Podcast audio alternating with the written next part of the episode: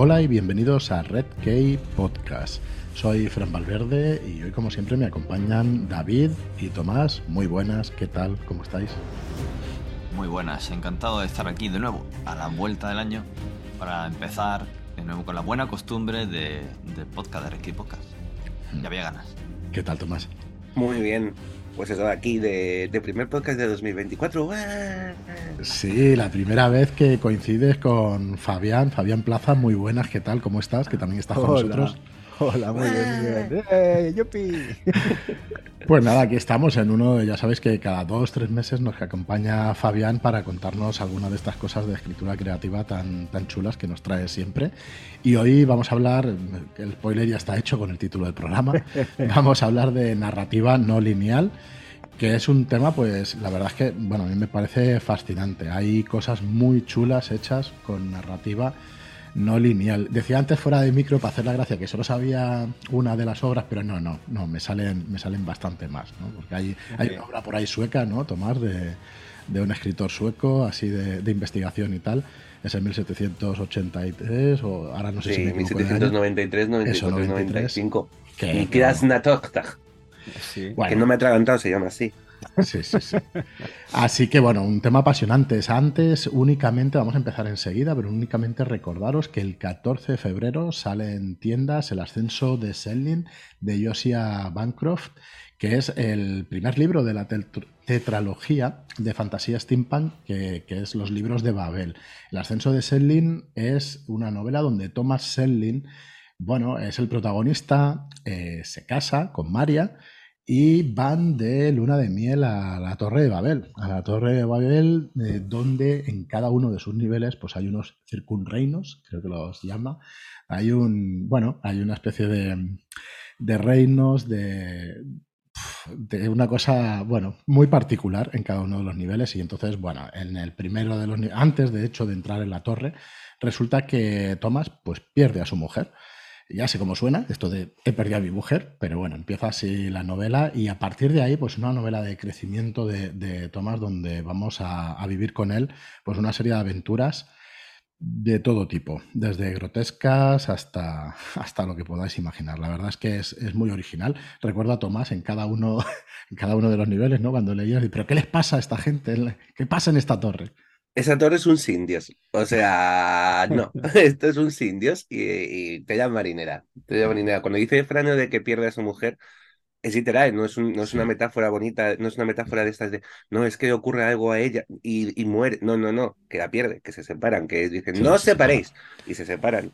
Eh, y adiós, María. Y así eso nos vemos arriba. Yo lo digo en el sentido de esto de cómo suena esta frase, ¿no? De que no es su propiedad y todo eso, pero es que está hecho con toda la intención. sí, sí, se pierden. O sea, e, ella, eh, Tomás pierde a María y María pierde a Tomás. No sabe ninguno de los dos dónde está el otro. O sea que, que tira que eso, que muy chula, muy chula, la verdad. Muy chula, una novela para, para ir descubriendo junto con Thomas Senlin lo que es la, la Torre de Babel y, y, vivir unas cosas muy, muy interesantes, cuanto menos. Es que no, no se puede decir nada de cada uno de los niveles porque todo es spoiler y la verdad es que se disfruta mucho cada uno de ellos. Así que nada, recordad el 14 de febrero, eh, recordad que además tenéis con, con nuestro libro físico siempre el EPAF.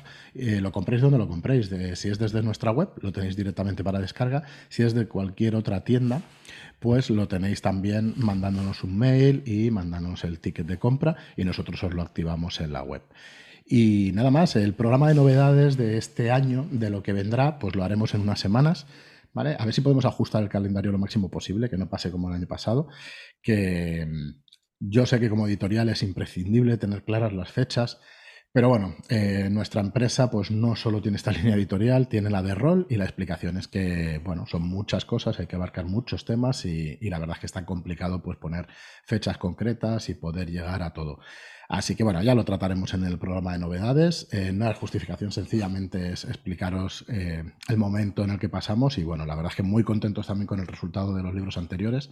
Siempre digo lo mismo, pero es cierto, cuando echamos la vista atrás y vemos lo que se ha publicado, pues, pues nos gusta. Así que no se puede, no sé si se puede decir algo más positivo de, de, de, lo que se puede publicar, de cada editorial, de lo que publica. Y nada, os vamos a dejar con Fabián. Eh, Fabián, discúlpanos si te, en algún momento te interrumpimos, te preguntamos algo, porque es un tema que a mí resulta apasionante y, y a mis compañeros seguro que también. Así que nada, estamos en tus manos. Adelante. Muy bien, muy bien. Nada, y preguntad cuando queréis que, que la gracia es eso. Eh, co como decían Lelutia, si este monólogo se convertirá en un biólogo. Eh... Muy bueno. La, la, verdad es que de ese tema hay, hay, hay, mucho de lo que hablar. Voy a intentar ser un poco rápido porque es, es, es mucha tela la que hay que cortar. Y, eh, y, y, y, para hacer honor al tema, la verdad es que tendría que haber empezado por el final del, de la narración, sí. ¿no? Hacerlo en plan no lineal. Pero bueno, como eso hubiera complicado un poco la estructura del podcast, vamos a ir un poco en orden. A ver, eh, voy a hablar efectivamente de, del tema este de la, la, la narrativa no lineal, con las, los tipos de narrativas no lineales, no lineales que hay y cómo podemos utilizarlas si queremos escribir, contar una historia o incluso una partida de rol, cómo poder utilizar estas, estas estructuras, qué ventaja nos, nos tienen y también qué, qué problemas o qué, qué, errores podemos cometer al, al utilizarlas. Eh, lo primero es lo primero, lo primero es explicar de qué narices estoy hablando para quien no lo sepa. ¿no? Eh, normalmente las historias siguen un orden cronológico, siguen la flecha del tiempo, pues eh, primero sucede el evento A, luego el B, luego el C, luego el D y así hasta el final. ¿no? Entonces, y, y hay las estructuras clásicas, muchas de ellas pues se basan en una estructura lineal del tiempo. ¿eh? El viaje del héroe, por coger un, un, ejemplo por antonomasia, pues es una estructura lineal. Eh, pues está primero la, la, la, llamada a la aventura, eh, luego viene el rechazo de la llamada, claro, todo esto sigue un orden cronológico. ¿eh? El planteamiento, nudo y desenlace, en principio también parte de esta base, ¿no?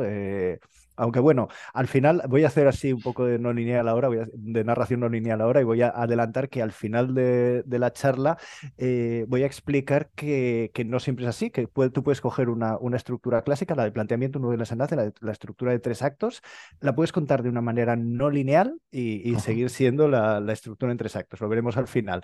Eh, ahora, después de este flash forward que acabo de hacer, pues vuelvo al, al tiempo presente y sigo y explicando un poco de qué iba esto claro, la estructura no lineal trata de lo que acabo de hacer, de no, contar las cosas en el orden cronológico, sino, o sea, que lo importante para una estructura no lineal no es lo que va a ocurrir después, sino otras cuestiones narrativas que vamos a ver.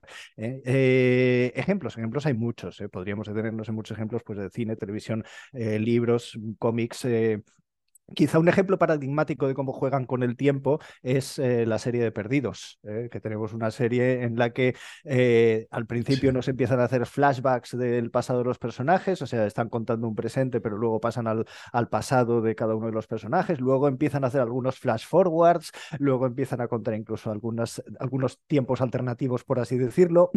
o sea, no hay una estructura lineal estrictamente, sino que va aderezado con, con saltos. algo más reciente, no sé si habéis podido disfrutar porque el verbo es disfrutar de, de Station Eleven.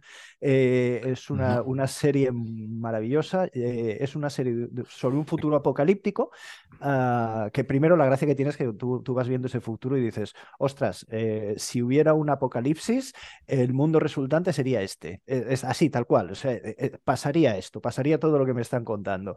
Pero la gracia está en que, como suele hacerse en estos casos, igual que en Perdidos, pues van haciendo saltos entre lo que es el ahora y eh, distintos momentos del pasado que nos explican un poco cómo llegamos a las circunstancias de, del presente, ¿no? Y, y, esto sirve pues para caracterizar a los personajes o para caracterizar este mundo futuro que ya digo es, es precioso, es, está muy bien contado. Yo la recomiendo. La novela, la novela es una auténtica maravilla. Estación mm. 11 de Millicent John Mandel es una es auténtica maravilla, maravilla, la... maravilla la tengo en la lista de lo quiero desde que vi la serie. O sea, es que si, si la serie le hace remotamente justicia a la, a la novela, eh, seguro que es una, pre una preciosidad. Vale, la serie la no la he visto, la novela leí hace años y es, es, es, es, es una gozada. Una gozada. La podemos ver en HBO Max, ¿no? Estoy viendo. Sí, uh -huh. sí por lo menos sí, es donde, donde, la vi yo. Y ya barriendo para casa de otra estructura otra estructura no lineal así barriendo para casa, como me, gustan las cosas chinas, pues eh, no podía evitar mencionar alguna. Y el ejemplo paradigmático es Hero, eh, que es una película que a mí, a mí me gusta mucho, es de mi, de mi época china favorita, de la dinastía Qin, eh, pero la gracia que tiene es que te cuenta eh, cómo un cazarrecompensas ah, va a ver al emperador a explicarle cómo ha cazado a unos malvados villanos que, que había por ahí, y entonces la gracia es que mientras está con el emperador le va explicando cómo hizo la cacería de estos criminales, con lo cual hace un flashback para explicarlo, pero luego el emperador le introduce matices en los que él añade información de cómo ocurrieron las cosas y entonces vuelve a ese mismo flashback, pero contado de otra manera, desde el punto de vista del emperador y además en la película lo hacen precioso porque eh, cada nueva versión de los hechos, la fotografía tiene una tonalidad predominante diferente y entonces son distintos colores para las distintas historias, para las distintas tramas temporales. Es preciosa, Giro, yo, yo la recomiendo muchísimo. Además es una película de espadachines, de artes marciales, que si os gustan los espadazos de chinos, pues también, también se goza. ¿A quién, ¿a quién no le van a gustar? verdad, verdad. Sí. Y luego, de hecho, hasta yo he utilizado la estructura no lineal hay una de mis novelas, no voy a decir, no voy a decir cuál, eh, que utiliza una estructura no lineal y no lo voy a decir mm, porque mm, la gracia es eh, que hay un pequeño engaño que parece una estructura lineal, pero en realidad no es una estructura lineal. Eh, pero bueno, si habéis leído mis novelas, sabéis de cuál estoy hablando. En cualquier caso, la gracia, la gracia es eso, que hay, hay muchas posibilidades de, de contar la, la historia y, que, no sean lineales y que incluso, pues como decía, no es eh, centrarse, la, la, gracia no está en saber qué es lo que pasará después eh, o no necesariamente. Estoy pensando en un ejemplo también clásico que es eh, Memento, que, es una pequeña joya y que una de las tramas de Memento es que está hecha de manera ah, maravillosa, que no, te cuenta las cosas del punto A al punto C, sino que al revés, empieza desde el final y, te, va te, va contando cómo se llega a ese final eh, yendo hacia atrás en el tiempo en cada una de las escenas siguientes.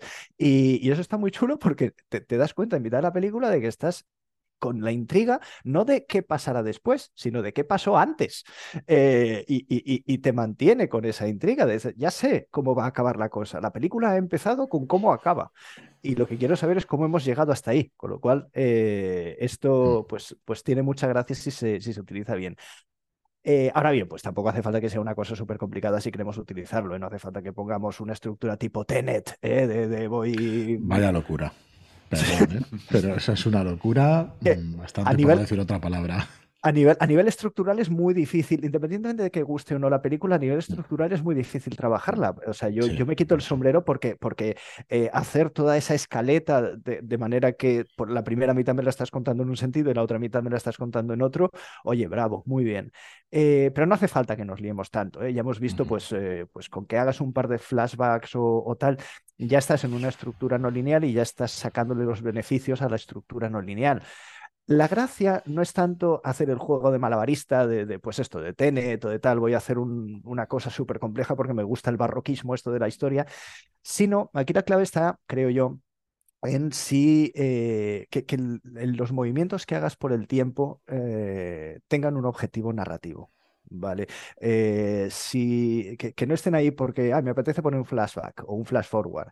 Ah, no, si lo vas a poner, mm, ponlo porque tu narración lo pide. ¿Eh?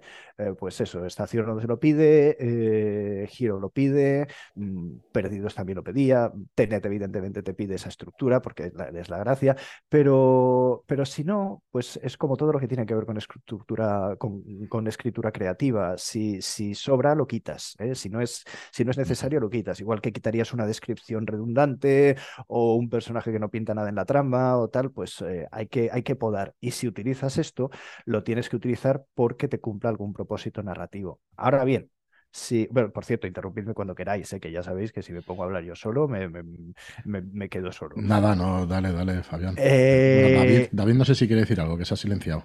Hay que se ha desilenciado. eh, perdón. No, eh, estaba pensando de manera no lineal.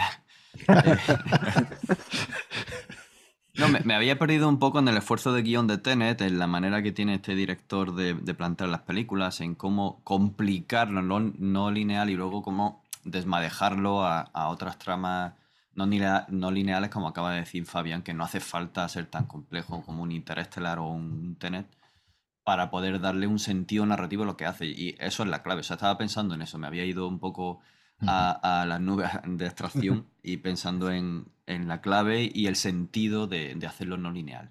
Pues ya, ya se ha sacado el tema de este director y, bueno, un pequeño off topic. Ah, yo creo que le, doy em, pues el, el, mérito de probar cosas distintas muchas veces, aunque luego vuelve con todas esas estructuras no lineales y eso, y, empieza con, una filmografía de una manera, luego se va a otra, y, pero ostras, por lo menos prueba cosas distintas, ¿no? Y algunas le mm. salen mejor, otras peor, pero la verdad es que le doy ese mérito a Christopher Nolan, que, a mí en particular me gusta mucho, aunque hay alguna cosa que, que dices, ostras esto casi que te lo ahorran, ¿no? Pero, pero en general tiene mucho mérito. Y hasta aquí, el off topic. no, no, pues sí, es que es, que es eso. Y, parte, pues eso, de experimentar, de no, de no repetir los mismos patrones, bueno, eh, saldrá mm. mejor o peor, pero si, si, si la historia lo pide, pues puede, puede salir bien. Incluso tiene ciertas ventajas eh, a nivel narrativo. O sea, cuando tú decides eh, meter una estructura no lineal, hay cosas que esa estructura no lineal te puede ayudar, de manera que una, una lineal igual no conseguiría. por ejemplo, el tema de mm, crear tensión. Eh, eh, tensión, anticipación, suspense. Eh, no es gracia, la gracia en muchas cosas, en muchas narraciones es saber lo que decía, saber qué pasará después, pero mm, se puede crear esa tensión al revés, como decía con, Memento, cómo hemos llegado hasta ahí, cómo, cómo, cómo partimos de, este inicio que es el final a ese punto. Y, hay otro ejemplo que, creo que es bastante bueno, es que es el inicio de la, de la película de Operación Swordfish, eh, que es, eh, bueno, es un thriller que está muy bien, pero y la primera escena es, mm, yo creo que es para quitarse el sombrero, porque la primera escena empieza con Travolta y con Jackman eh, hablando en una cafetería de cine y están ahí tranquilamente hablando de películas. Yo creo que la película tal tendría que haber pasado esto, no sé qué, tal y cual. Y tú dices, ¿qué, me está contando este hombre? Y de repente el plano se amplía y ves que en la cristalera de la cafetería, en la calle, hay un montón de, de policías del SWAT apuntando a John Travolta ¿eh? con cara de a la que hagas algo te pegamos un tiro. El Travolta tranquilamente tomando su café con Hugh Jackman, terminan su charla. Travolta se levanta, sale a la calle, la calle está tomada por los SWATs y por la policía, todos apuntando a Travolta, pero nadie le hace nada, no sabes por qué. Y de repente hay una explosión, medio mundo muere y empieza la película mucho antes en el tiempo. Entonces, claro, te pasas toda la película diciendo, ¿cómo, vamos a llegar a este punto de la cafetería?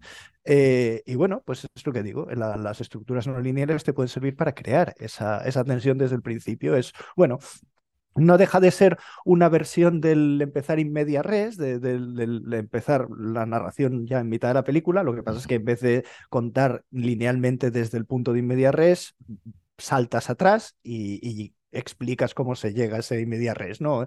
Eh, pero bueno, eh, si, si, tenemos en cuenta que esta estructura se ha usado bastante, eh, hasta el punto que puede ser un poquito un cliché, hay que tener en cuenta, bueno, que sigue siendo útil, porque te permite crear esa tensión, te permite te permite liar las crear, eh, jugar con las expectativas de quien te esté leyendo te esté leyendo. ¿eh? Eh, imaginad que no habéis escuchado nunca el cuento de Blancanieves, ¿vale? Y yo os voy a contar por primera vez el cuento de Blancanieves, no sabéis de qué va.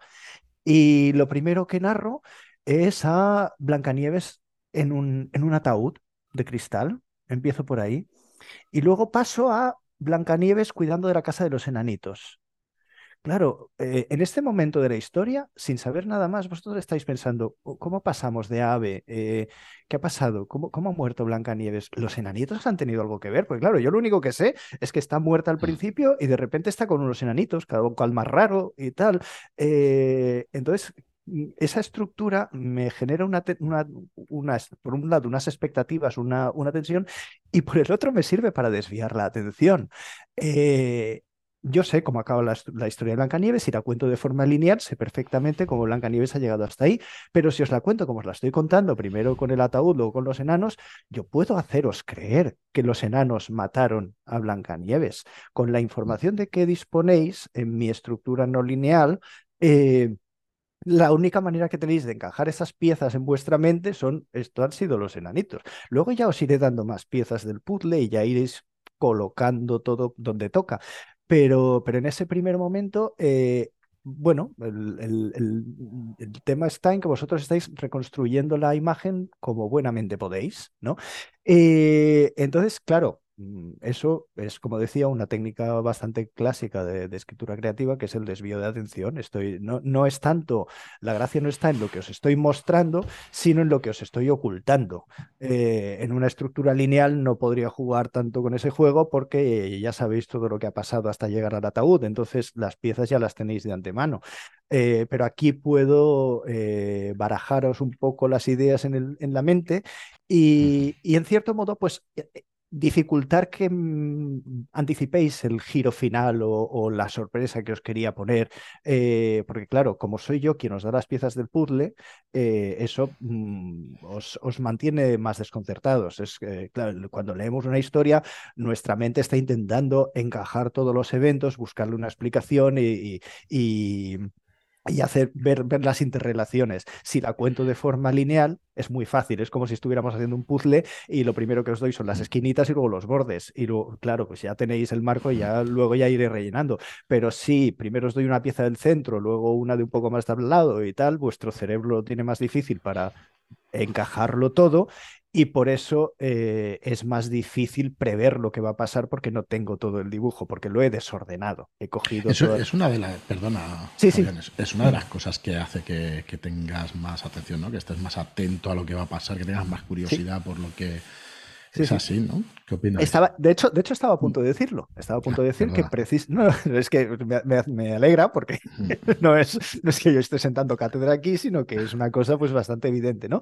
Eh, claro, si tú estás tan intentando buscar esas piezas, ver cómo encajan, te dejas atrapar por la historia, porque ya no es, ya no es un colega que te está contando la peli que vio ayer y luego pasaba esto y luego pasaba lo otro, sino que tú tienes una participación activa en la historia que te están contando. No solo eres un consumidor de tal, sino que estás haciendo el esfuerzo consciente de encajar esas piezas y eso pues evidentemente te vincula a la historia. Por eso es una ventaja también jugar con las estructuras no lineales porque metes más a la persona que esté viviendo tu historia, la metes más ahí, está, está jugando al juego que le has propuesto, tienes una interacción con quien te lea o, eh, o, con quien vea la película o lo que sea, que, que esa persona está intentando ver cómo, cómo se junta todas las piececitas que le estás dando. Y eso, hombre, también es un, un elogio indirecto a quien te lea porque le estás diciendo, respeto tu inteligencia. Sé que aunque no te lo dé todo masticadito, eh, lo, vas, lo vas a entender. Es, es un poco, a mí eh, yo, me gusta mucho la peli de Blade Runner. Eh,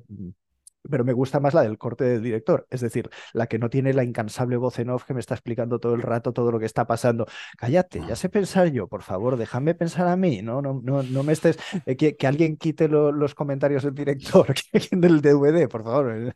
Es, eh, yo creo que es mucho mejor precisamente por eso, porque respetan más mi inteligencia si me dejan ser yo quien tome las, sin, quien llegue a las conclusiones. Eh, y en este sentido, las estructuras no lineales, la narrativa no lineal, pues le estás haciendo un guiño a quien te lea eh, de decir, oye, sé que lo vas a hacer, sé que lo vas a entender, que, las piezas te van a encajar, ¿no?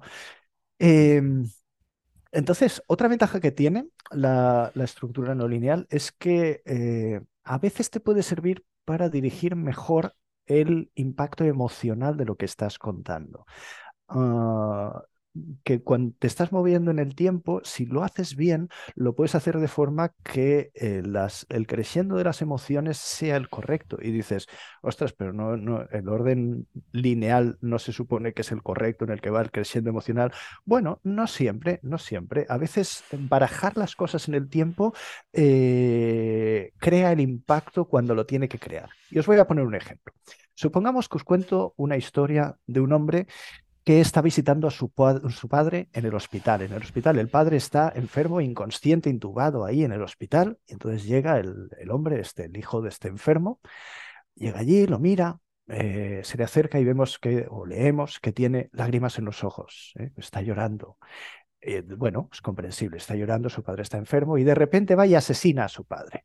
Ostras, espera, ¿qué ha pasado aquí? Ya mm, hay algo que ya nos deja un poco descolocados. ¿Por qué lo ha hecho?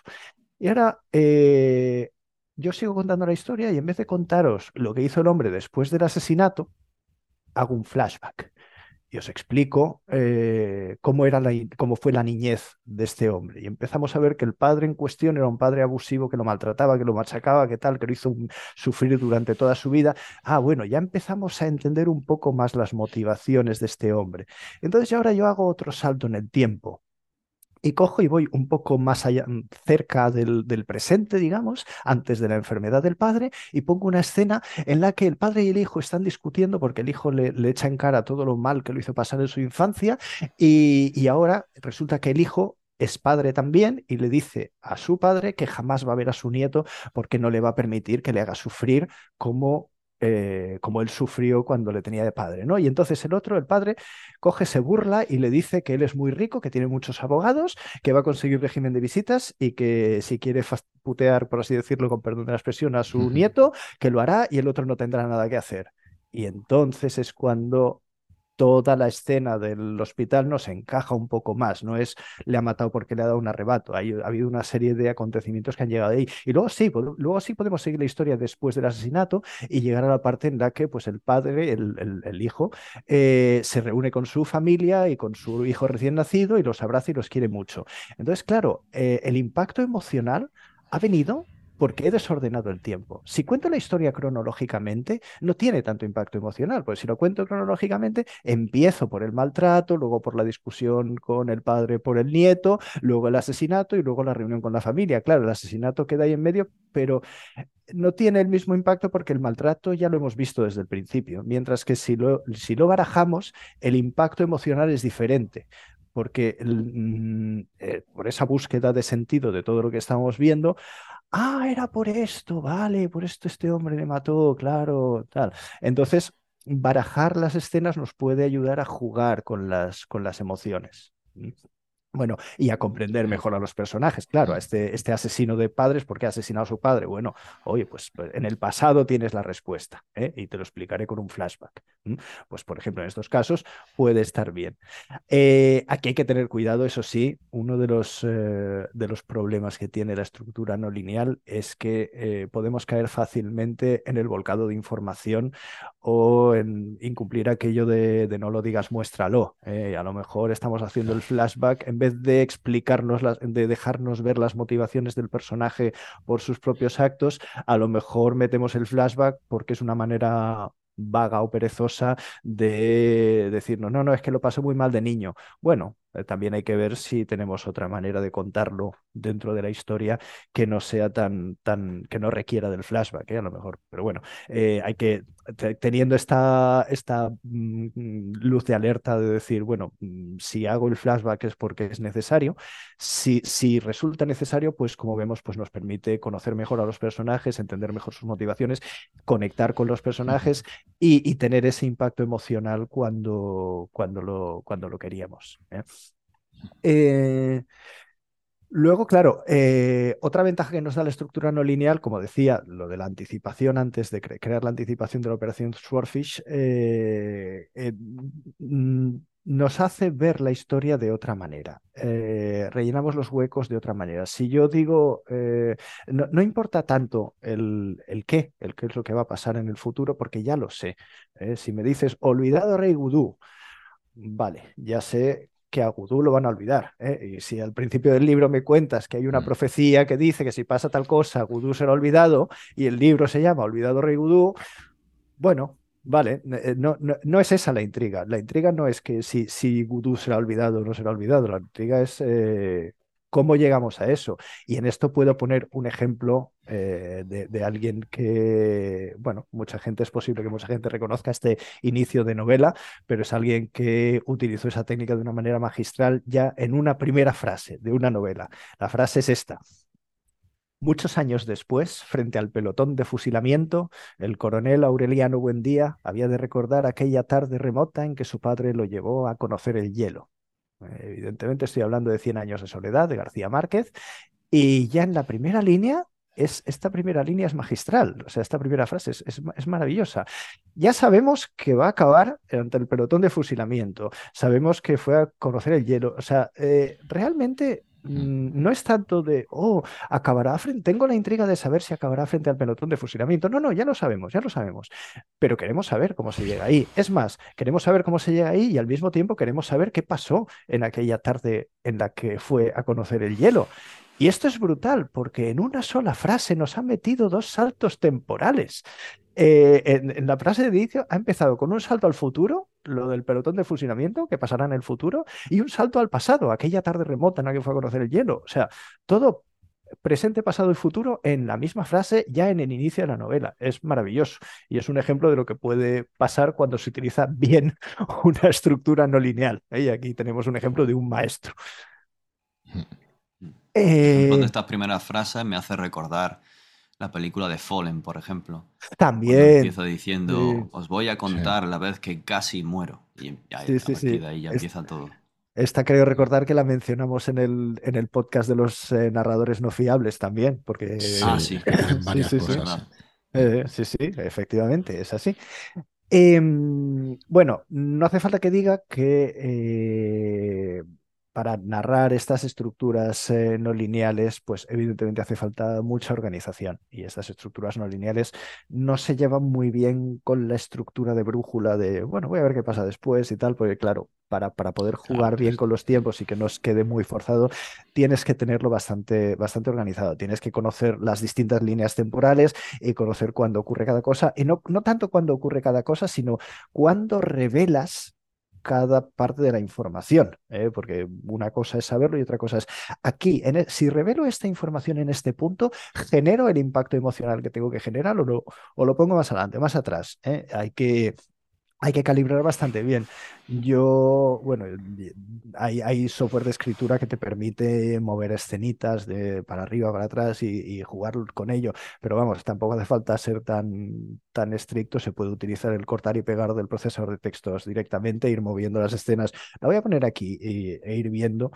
Otra cosa que yo hago, yo sí que tengo escaletas de, de, las, de las, escenas que, que voy a escribir en, en, la novela y a veces les doy códigos de color. Entonces, ya viendo la lista de, las, de, la, de la escaleta, por dónde está cada línea de color, ya con un rápido vistazo puedo ver, ostras, no, mira, ahí, aquí hay tres azules seguidos, igual no me compensa tanto, debería separar un poco más los azules y poner algún naranja aquí en medio. ¿eh? Eh, y entonces vas colocando las escenas hasta que creen el, el, impacto que se supone que tiene que crear. ¿no? Eh, pero bueno. Em, si se juega, si se juega bien, si se, si se planifica bien, pues se puede llegar a, los ejemplos chulos que estamos contando ahora. Em, no sé si vais a decir algo. Mm, me pierdo un poco, Fabián, a la hora de decir, bueno, pero, pero joder, es que esta estructura no lineal ¿Cómo haces para que no estropee realmente la intriga? ¿Cómo? O sea, si te da el golpe, pero al final te están explicando al principio el final. Eh, eso tiene truco, ¿no? No explicamos el final del todo. Luego sacamos otro final o cómo va exactamente. No sé si me estoy explicando. Sí, sí, sí, sí, sí, claro, claro, evidentemente. Es lo, que, es lo que decía del desvío de atención. Mm. o de si se hace bien, ¿no? Que hay que hacerlo muy bien para que. En, el ejemplo de Blancanieves, el cuento de Blancanieves no acaba con Blancanieves en el ataúd.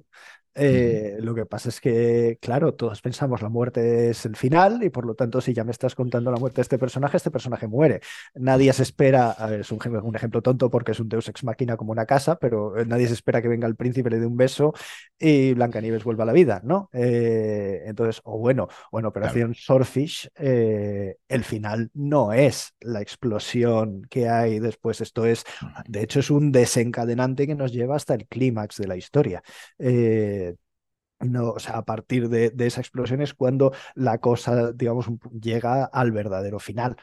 Eh, entonces, es es jugar, evidentemente, con las expectativas. Ahí estás haciendo un poco un truco, un truco de trilero de hacerte creer, sí, sí, este es el final, ¿eh? o, lo que decíamos de, de Fallen, ¿eh? el, momento en que casi tal, pues, y te olvidas del casi. Y al final de la película dices, ah, es verdad que me dijo casi. Eh, pero es, es, un, son trucos de trilero, claro, hay que tener la, la, habilidad para hacerlo. En este sentido, viene muy bien tener un equipo de lectura eh, alguien que pueda, para, para ir calibrando. Yo, yo lo utilizo, yo tengo un par de buenos equipos de lectura que me, me ayudan mucho y lo utilizo, entre otras cosas, para esto. Cuando hago revelaciones, en, en, Más Fría que la Guerra, por ejemplo, tenía, hay un par de revelaciones así sorprendentes y, y llegado el caso les, pregunté al equipo, pues, ¿lo visteis venir? ¿Eh? Y ahí, bueno, eh, tuve un poco de todo, ¿eh? desde gente que lo había visto desde antes de que empezara a escribir la novela hasta gente que le dio la bofetada y se quedó en plan, ¡wow! ¡Qué, sorprendente! Entonces, bueno, en función de las reacciones que tengas, puedes saber si lo estás narrando bien o no. Mm. Y en función de eso, pues recalibras, reescribes y, ya está. Eh, pero, pero sí, hace falta engañar. Eh, porque si no, efectivamente la sorpresa no, no llega hasta ahí. Em, entonces, mm, había prometido que, al final explicaría eh, cómo puedes coger una estructura tradicional como la de los tres actos y, contar una estructura de tres actos, pero con no linealidad. Y, se puede hacer, eh, siempre, insisto, siempre que haya un propósito narrativo detrás, siempre que todo esto tenga algo que ver, pero, pero se puede hacer, se puede contar una estructura de tres actos, un planteamiento, un desenlace, dando saltos en el tiempo, eh, porque lo que nos importa son... Eh, no tanto la linealidad, los eventos lineales de, cómo se pasó de A a B, sino el creciendo, la, el, el, creciendo dramático o, emocional que haya dentro de la historia. Entonces, volviendo al ejemplo del hombre del hospital que, mata a su padre, claro, hay, esta historia, como os la he contado, no es lineal, pero sí que es una estructura en tres actos, ¿eh? porque eh, la primera escena es, podríamos decir que es el primer acto, el planteamiento, ¿eh? coge el hombre y mata a su padre en el hospital. Y, en la muerte del hospital es el primer punto de giro. ¿eh? Ahí pasamos al segundo acto. Eh, y el segundo acto va para atrás y nos explica en el planteamiento, en ese segundo acto, nos explica cómo hemos llegado hasta ahí, por qué hemos llegado a la situación de matar al padre. Y luego, a partir de la discusión con el, con el padre abuelo eh, y, la enfermedad del padre abuelo, pues ya pasamos al tercer acto y ya llegamos a ese clímax en lo que, bueno, no me queda otra opción más que tal y luego ya una vez hecho el asesinato que he cometido, voy con mi familia, la que creo que ya he protegido para siempre, ¿no? Y entonces tenemos una, una estructura en tres actos eh, contada de forma no lineal. Eh, la, el, el clímax en una estructura lineal, el clímax habría sido un poco la muerte, ¿no? Eh, habríamos contado al final la muerte de, en el hospital del, padre, pero aquí le hemos dado la vuelta y lo hemos convertido en el evento desencadenante de toda la narración, en, lo que hace que mm, te voy a explicar por qué ha pasado esto. Eh, no, no, es, eh, no es el clímax, pero esto es, va a ser la excusa que yo tengo como narrador para decirte cómo hemos llegado hasta aquí. Entonces, bueno, pues es así como llegamos hasta, hasta eh, digamos, estructura en tres actos contada de forma no lineal.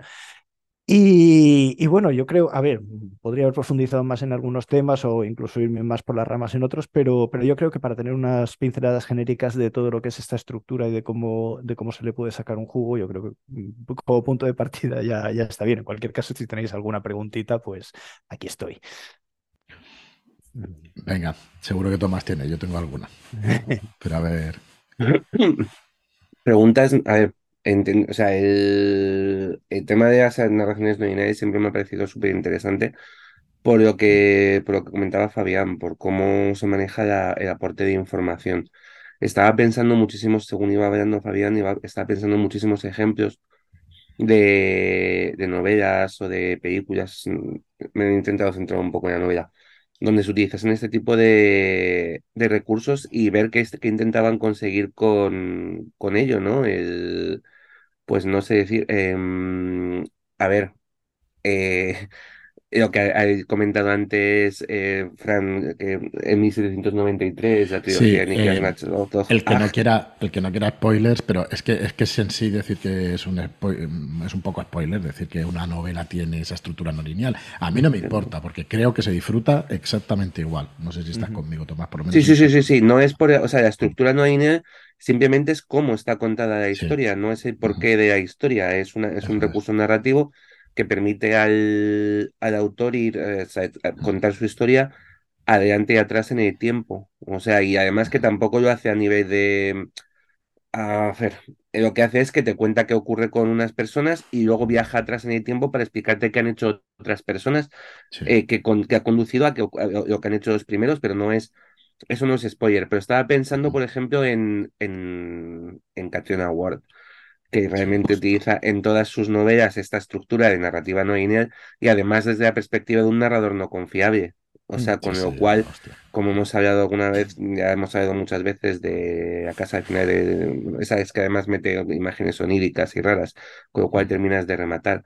Pero la pequeña Eve o Sandaial van de ese palo, o sea, es verdad que tú tienes un narrador que te está contando una historia, pero esa historia tiene saltos atrás y adelante en el tiempo, porque normalmente es un narrador en tiempo presente que te está contando ahora algo que pasó tiempo atrás, con lo cual tienes los dos tiempos de narración, el actual en el que pasan cosas y el tiempo pasado donde están, las- eh, donde están los sucesos que provocan lo que está pasando hoy en día. Y me parece una gran, o sea, me parece una gran forma, como habéis dicho, de, de ganar atención. O sea, si desde el principio te cuentan, como ha comentado eh, Fabián, la, tra- la trama de Blancanieves en orden, pues no deja de ser una historia más. Contada con determinados saltos en el tiempo pasa a ser una historia interesante. Y una Mm. historia con, con además un narrador no confiable, donde tienes que pensar si lo que te está contando es, es verdad, para Mm. cuadrar eh, lo que está ocurriendo, ¿sabes? Y entonces, pues oye, y es lo que, es, lo que estaba maquinando, estaba pensando en, hombre, hay novelas que tienen estructuras no lineales o películas que son- tienen estructuras no lineales por, por su propia temática, viajes en el tiempo. Ah, bueno, claro. Claro, Sí. ahí ya es a qué ocurre. Lo que pasa que es verdad que no es tanto una narrativa no lineal como directamente que es un argumento no lineal. Mm. Vale, con lo cual a lo mejor sí ya puedes contar. Sí, porque si puedes Sí, sí, contar, es- si es- puedes es contar en orden en orden, de, en orden narrativo una Claro. historia que está desordenada cronológicamente. Yo empiezo Claro. hoy y lo que me pasa hoy es que salto a dentro de 10 años Claro. y luego vuelvo a 15 años al futuro, pero mi narrativa, mi narrativa propia Claro. eh, se va a mantener fija, es estable, con lo Ujú. cual no tengo una, na- una narrativa no lineal. Sí tengo un argumento que se va a mover en el tiempo, pero no, va a flash- no son flashbacks ni flash forwards. Mi Claro. línea personal permanece inalterable. Sí, sí, sí. De hecho, la, la de Wells, la de la máquina del Claro. tiempo, es, es- es Sí. tal cual. O sea, Es la, explicación lineal de un señor que va viajando en el tiempo, pero es, él lo explica cronológicamente Claro, desde, claro, su, por eso. desde su mm, vivencia. Él, él no salta en el tiempo, en la narración, No, salta no, en la realidad. Mi línea temporal no cambia y estaba pensado también en un cómic. eh, Hay muchos cómics que utilizan el- las estructuras maleables del tiempo, Mm. desde la Patrulla X y los días del futuro Oh. pasado a, a Mies. Pero es que hay uno especialmente impresionante que es, eh, es un cómic de Grant Morrison, de los que escribió para Multiversity, para el 52, hizo una serie que se llamaba Multiversity, eh, y era cada número, era uno de los 52, una, de- una historia en una de las 52 tierras que habían surgido a través de determinado evento, bla, bla. ¿Vale? Y es que hay uno de ellos, la Sociedad de Ajuspax Americanas, creo que se llama, que el cómic lo puedes leer de igual manera desde la primera viñeta a la última que desde la última a la primera. Madre mía, Oh. hombre está fatal. Oh, Eso es, bueno, lo que acabas de decir me parece, Es, vamos. es un, o sea, y, y es una flipada, porque te- y además porque habla de cosas, habla de temas de, de tiempo, Madre. utiliza los personajes de los que iban a ser los originales de Watchmen, que esto alguna vez lo hemos comentado, que Mm, DC compró unos sí. personajes que eran los que Alan Moore quería utilizar para Watchmen y no le dejaron, y entonces creó los suyos. Y Morrison sí que recurre a los personajes originales de que iban a ser los de Watchmen, pues Peacemaker, Capitán Átomo, eh. Nightshade, etcétera, para esta historia de Pax Americana. Y es flipante por eso, por el, por cómo va desde que cómo juega con la temporalidad para que la historia sea la misma independientemente de la, estru- de la forma en que leas el, el cómic.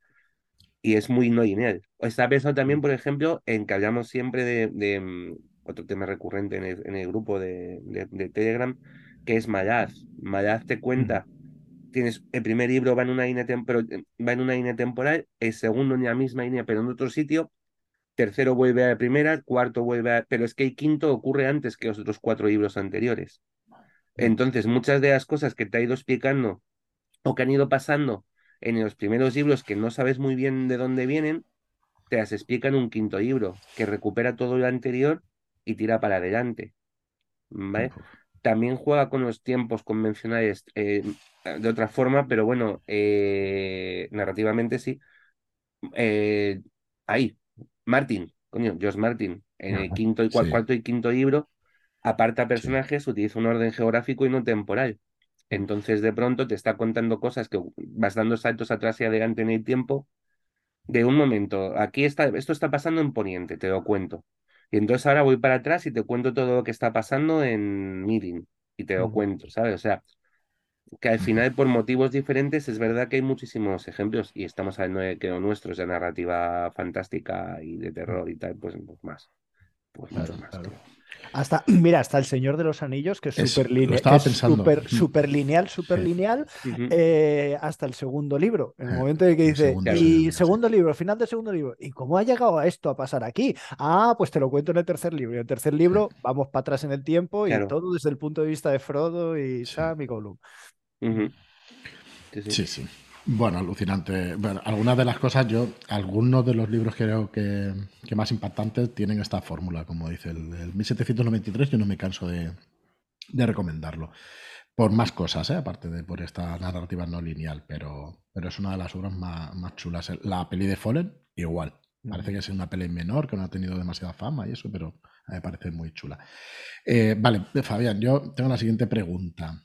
¿En la narrativa oriental o, o de, mm, en otras culturas se utiliza más que en la nuestra? Porque a mí me da la impresión de que sí.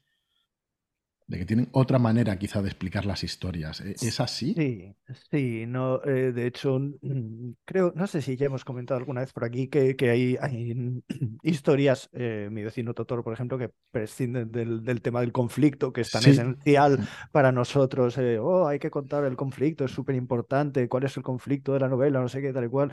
Y en mi vecino Totoro no hay ningún conflicto. eh, bueno. Eh, entonces, sí, no, la estructura, la estructura oriental es, es eh, más. Entre comillas, libre si la comparamos con la nuestra. eh, no, Mm. no, y, y es más, mm, se presta más a este tipo de, de experimentos. Pasa en la fotografía. Eh, bueno, claro, pasa en el manga, pasa supongo que en todas las, las expresiones culturales ¿no? que tienen, pero en la fotografía yo recuerdo de, hay un libro que se llama Espacio Negativo, y bueno, habrá muchos, hay uno precisamente que se llama Espacio Negativo, sale una flor de jazmín y el resto es todo cielo azul. Y dices, pero tío, ¿cómo? Y pues funciona, funciona, no, no tiene la regla de los tercios, no tiene, para que sepa un poco de fotografía o de composición, y, joder, y dices, pero no tiene nada que ver. Y una fotografía es narrativa también, o muchas veces es narrativa. Ahora, eh, durante la conversación estaba también pensando en el Caballero Verde, la última versión del Caballero Verde, que no recuerdo si tiene esa narrativa no lineal, pero sí tiene esa narrativa mm, con las imágenes, y diría que sí, que hay alguna cosa que, que va hacia atrás o hacia adelante, pero bueno, ya no, no la recuerdo exactamente, ¿no? Pero son, es lo que decías tú también con Blade Runner, ¿no? Eh, Fabián, que, ostras, eh, te hace pensar. A mí no me gusta Claro. demasiado esa película, quizá porque necesito que me expliquen ciertas cosas de, de otra manera, ¿eh? Mm. Pero es cierto que las disfruto más cuando conoces la historia, la has visto una vez, te vas a algún sitio donde te hagan algún resumen, alguna reseña o algo, y luego vuelves a ver la película y dices, Sí. ostras, pero qué maravilla. El paciente inglés, me estoy acordando También, ahora. también. Me sí. parece, bueno, esa película es brutalísima.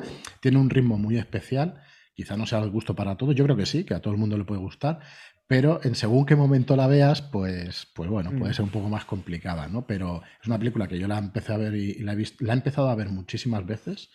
Y cuando fui capaz de acabarla y de entender lo que nos contaba, pues la he visto dos o tres veces más y me parece una obra maestra también. De la, la- no voy a descubrir yo nada después de los Oscars que le dieron, ¿eh? pero, pero me parece chulísima, la verdad. No solo por la historia romántica, ¿eh? por todo lo que cuenta, cómo lo cuenta y todo eso. Y hay ahí también estructura no lineal en, Sí. en varios apartados de la peli, Mm. diría. Sí, sí, sí. Estaba pensando también ahora que había de, en Ted Chiang, en, en la historia de tu vida, en el cuento que, que se llevó al cine en La Llegada, que se llamó la película. Y claro, es que es directamente ahí el, la propia el propio tiempo narrativo, no lineal, viene dado por la filosofía de la propia novela y por la, por la filosofía idiomática Mm, de la raza alienígena con la Mm. que se encuentran. Entonces, claro, todo esa, la novela es no lineal porque todo lo que está, todo lo que te está contando, que sea un poco ya, spoiler, spoiler, spoiler, hay cinco segundos cuidado. Sí. adelante. Viene todo dado porque todo ocurre simultáneamente por la percepción del tiempo que te da ese lenguaje no Mm. lineal. Y, y me parece muy, que me pareció muy, muy, muy, muy chulo. Muy, muy chulo esa, esa historia. Muy bien, pues bueno, yo creo que, claro, se nos va a la cabeza Claro. ejemplos y ejemplos y ejemplos, Claro, porque claro. hay, hay un montón. Pero bueno, muy interesante, Fabián. La verdad es que muy, Gracias. Muy chulo el tema de hoy, muy, muy chulo. Eh, seguro que crea debate o que, que ponemos ejemplos ahí en el grupo de Telegram. Así que nada, ponednos vuestros ejemplos. mm, Los comentamos. No sé si alguno quiere decir algo más para terminar. David, Tomás. ¿No? Nada, Bueno, genial. Muy bien. No, es que nos Muy podemos tirar aquí un rato diciendo. Sí, sí, podemos seguir, seguir saca. Y me acuerdo de. Claro, Sí, claro. sí, sí. Sí, sí. Eh, Sí, iba a sacar ya, bueno, es igual, las novelas de Mark Lauren, de la trilogía del año pasado, pero bueno, Eh, multitud de ejemplos. Muchas gracias, Fabián, como siempre, por pasarte por aquí. A Un vosotros placer. por invitarme. Un placer, un placer. Y bueno, eh, que sepáis que eh, tenemos el grupo de Telegram, si es la primera vez que nos escucháis. Somos una editorial de narrativa fantástica, terror y ciencia ficción, que no lo hemos dicho al principio del podcast, y que Fabián también nos acompaña en el grupo de Telegram. También estás ahí, la verdad es que también activo, comentando. Y, súper a gusto. Es un grupo familiar. La verdad es que no estamos más de 200 y pico de personas, pero se pueden seguir las conversaciones. eh, hay un ambiente muy agradable. Se nos va de vez en cuando a otros temas que no son, que no son narrativa. Bueno, son cómics, o sea que hay narrativa ahí también. Qué, Vale. qué Y gente. bueno, correcto, series y todo eso. Ya sabéis que el polifriquismo pues está a la orden del día y que bueno, pues que nos va a todos, eh, pues eso, mu- muchos de estos géneros y, y formas de expresión, ¿no? Así que nada, lo pasamos muy bien allí. Así que os invitamos a entrar, eh, buscad Red, Redkey Podcast en, en Telegram. Y nada, y allí nos vemos. Pone- ponernos vuestros ejemplos de narrativas no lineales, que es lo que más os ha gustado. Utilizar lo del spoiler si queréis no, no hacerlo. Y nada más. Muchas gracias, Tomás. Eh, nos vemos en, en el próximo. Nos vemos pronto. Muy bien. Hala, chao. Un abrazo.